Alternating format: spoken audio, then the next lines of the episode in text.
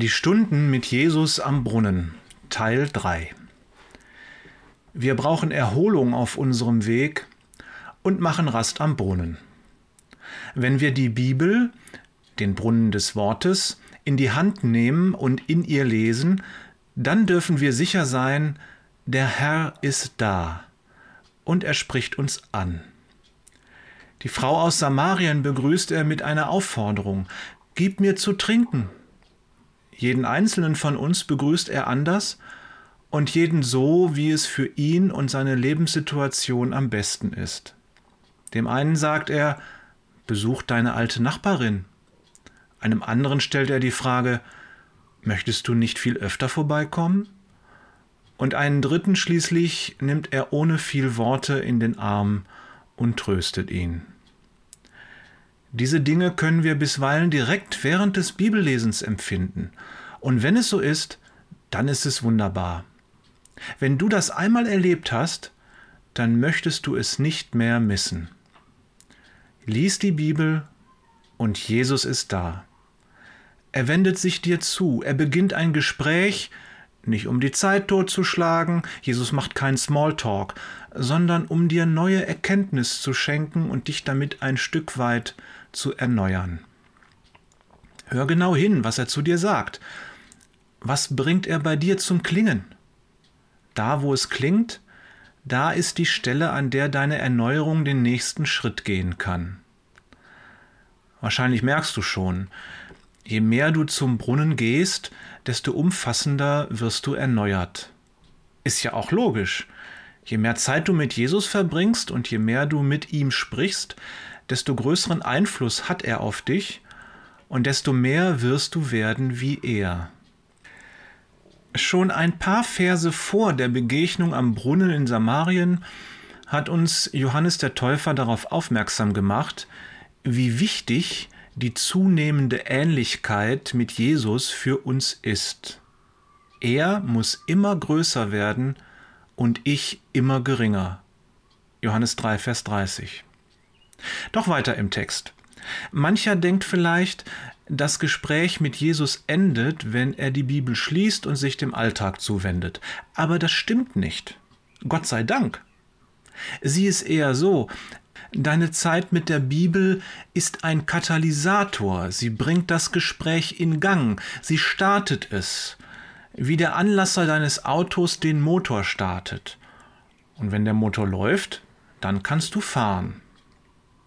Weißt du noch gestern, da hatten wir mit der forschen Formulierung geendet, Jesus hat uns etwas zu sagen und wie er das tut, darüber sprechen wir heute.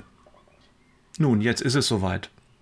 Wenn wir mit Jesus verbunden sind und der Beziehungsmotor läuft, dann können wir erkennen, Jesus spricht durch unser Leben mit uns. Das Gespräch am Brunnen wird zum Gespräch im alltäglichen Leben. Der Brunnen war die Eröffnung, das Leben ist die Fortsetzung. Was meine ich damit? Friedrich Meyer beschreibt es so.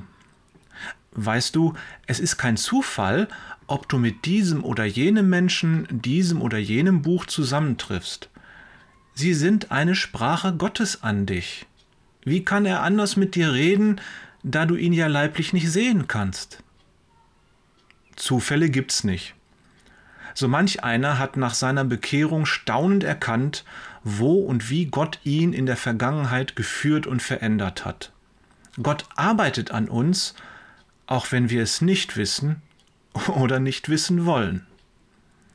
Als Kinder Gottes wissen wir, dass alles im Leben zu unserem Besten beiträgt. Römer 8, Vers 28.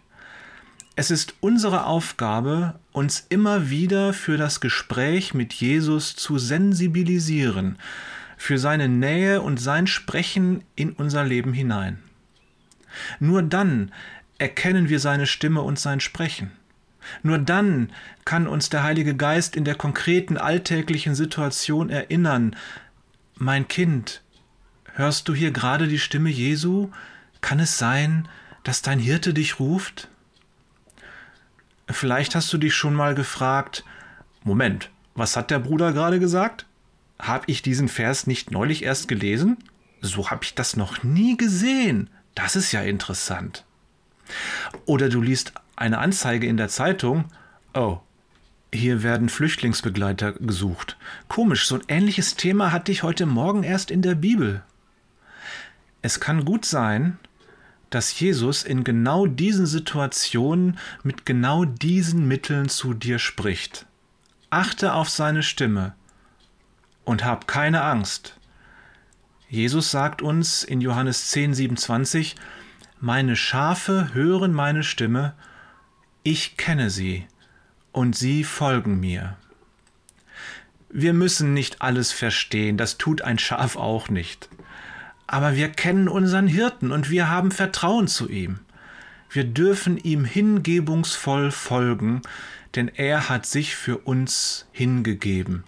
Er liebt uns so sehr. Ist es nicht herrlich, so einen Herrn zu haben? PS.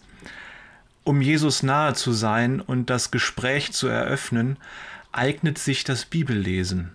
Aber es gibt natürlich auch noch andere Möglichkeiten, das Gebet und die stille Zeit, um nur zwei zu nennen. Am besten ist es wahrscheinlich, wenn wir alle Möglichkeiten nutzen, die sich uns bieten.